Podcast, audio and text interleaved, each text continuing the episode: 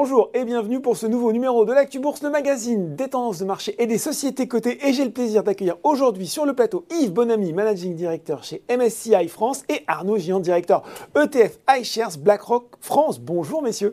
Bonjour. Bonjour Laurent. Alors ensemble, on va parler indices. Alors on les connaît bien les indices, surtout euh, les plus emblématiques, le Nasdaq, le CAC 40, le Dow Jones.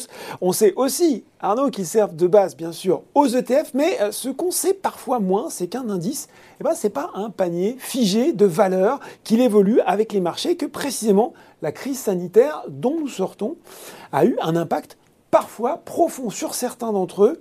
Euh, mais si on a, bien conscience, on l'a vécu effectivement, qu'il y a des secteurs qui ont été affectés par la crise, le tourisme notamment, que d'autres ont, euh, ont, fait preuve de résilience, voire même ont surperformé, je pense aux, valeurs technologiques, et encore plus aux valeurs technologiques américaines. Quelles conséquences, et je vais commencer avec vous euh, Yves, quelles conséquences justement ça a eu sur la composition euh, concrète des indices? Alors les indices en fait s'appuient sur un travail de recherche de, de, plus de 50 années.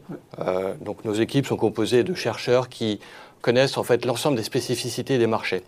Et donc on crée des méthodologies pour euh, pouvoir refléter ces marchés, ces évolutions de marché. Donc en effet, les indices ne sont pas figés, ah, ils vont évoluer en fonction de certains facteurs. Le premier facteur, donc, c'est les aspects méthodologiques. Euh, sur une base trimestrielle, on va faire une revue des indices mhm. avec les, les, titres qui vont sortir ou les titres qui vont rentrer dans l'indice.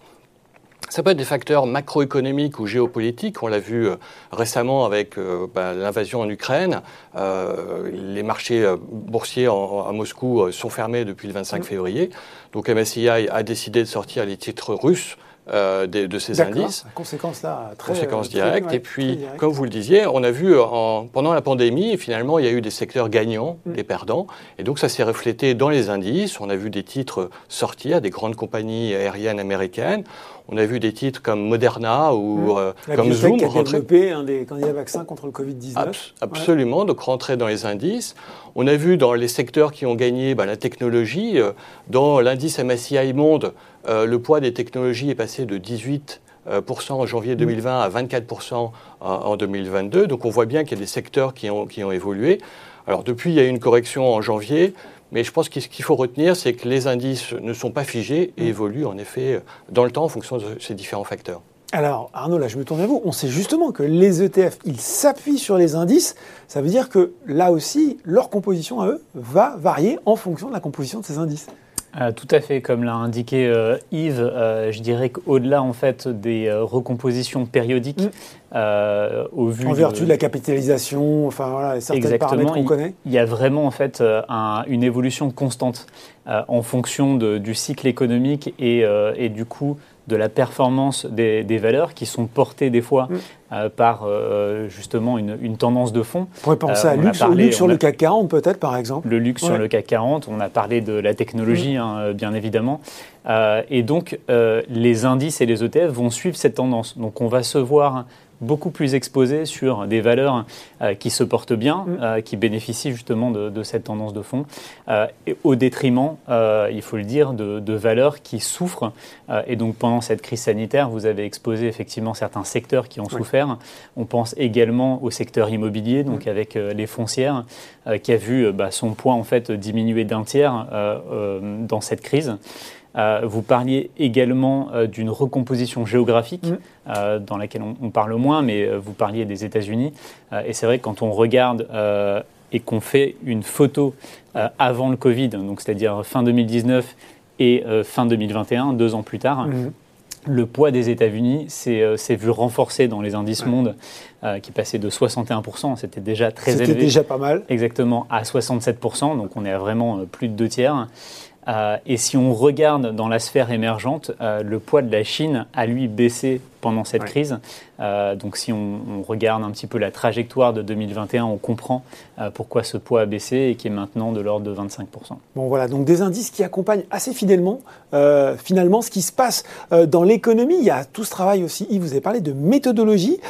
J'ai l'impression que justement on a de plus en plus de données, des données, des données de plus en plus précises sur les entreprises, ce qui permet de construire des indices de plus en plus spécifiques, là aussi, pour s'adapter peut-être euh, aux nouvelles tendances de l'économie ou aux nouveaux besoins des investisseurs même d'ailleurs. Absolument, c'est vrai qu'il y a un accès à de plus en plus d'informations, de plus en plus de données, et en parallèle, en fait, le développement de technologies pour traiter ces données. Mm. Donc chez MSCI, par exemple, on a développé une nouvelle plateforme technologique à base de, j'ai utilisé des mots, de machine learning ou mm-hmm. d'intelligence artificielle, qui permet en fait de traiter énormément d'informations, d'aller lire les rapports des entreprises, d'aller lire toute information qu'on pourrait retrouver sur le web sur les entreprises.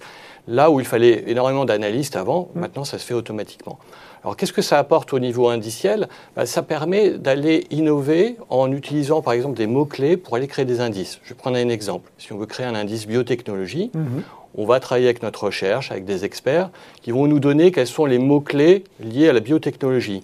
On va insérer ces mots-clés dans notre plateforme qui va nous ressortir en fait toutes les sociétés, tous les titres liés à ces mots-clés, liés à, la biotechnologie, et on va pouvoir créer un indice.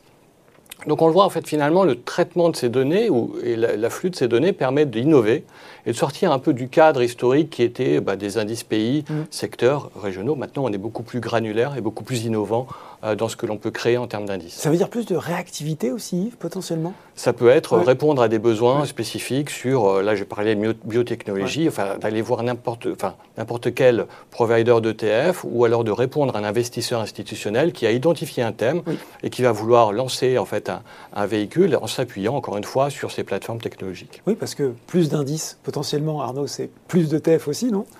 Ah oui, bien sûr, ça, il y a des conséquences directes. En règle générale, on ne ferme pas euh, des ETF, hein, surtout quand des ETF mm. euh, ont, effectivement euh, des encours et, et, le vent dans le dos. je dirais pour compléter qu'on a besoin en fait de cette évolution, ce que je vais un petit peu faire un, parallèle, je pense qui est un peu évident, mais des fois on n'a pas ce recul.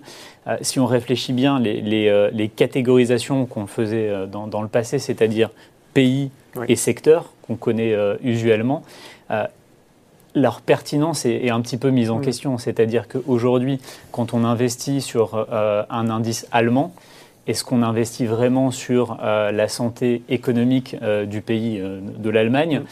Au vu en fait de sa dépendance, ben, on le voit en fait avec d'autres pays en termes de consommation énergétique envers les exportations euh, qu'on voit euh, en Chine.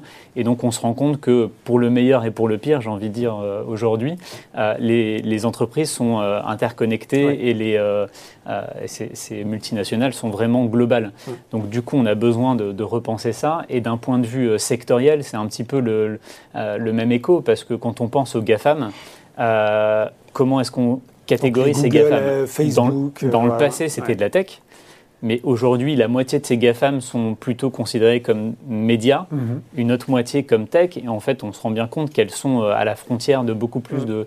de, secteurs. Donc, on a besoin effectivement euh, de, faire évoluer euh, l'offre mhm. pour justement avoir plutôt des investissements thématiques qui permettent de se projeter en fait sur une tendance de fond. Alors voilà, transition toute trouvée, hein. le mot est lâché, thématique. Moi j'ai envie de savoir justement quels sont ces nouveaux indices qui accompagnent l'évolution de l'économie au risque de tuer le suspense, je pense qu'on va quand même pas mal parler d'indices ESG, ces fameux critères environnement, sociaux et de gouvernance qui, euh, à mon avis, s'illustrent, en tout cas illustrent une bonne partie de l'offre récentive, non?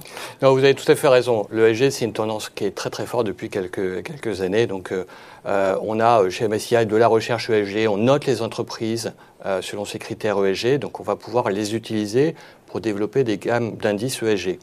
Alors, je parle de gamme parce qu'il n'y a pas une définition unique de l'ESG fait, chaque épargnant, chaque investisseur va avoir ses propres convictions en termes de sélection ou d'exclusion de titres. Donc, il faut pouvoir euh, développer une gamme pour répondre à ces différentes demandes.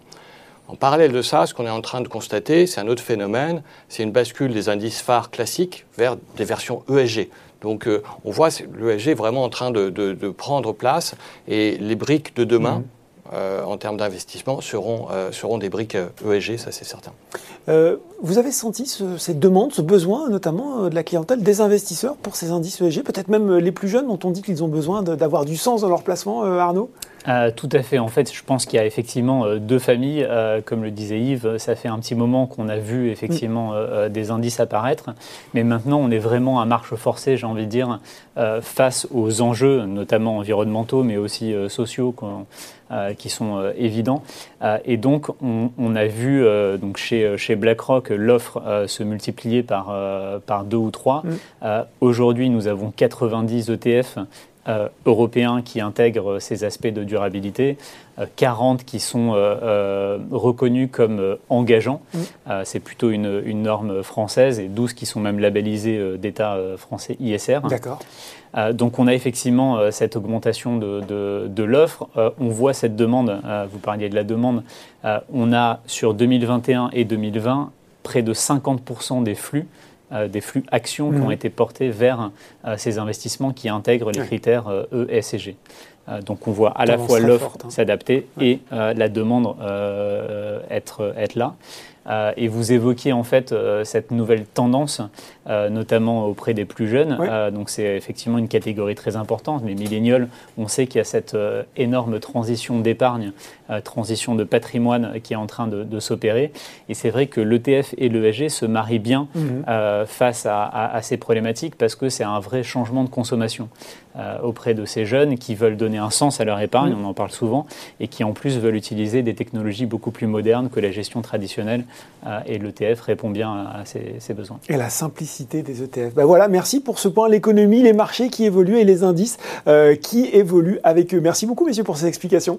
Merci, Laurent. Merci, Laurent. L'actu Bourse, c'est fini pour aujourd'hui. À très bientôt pour un nouveau numéro.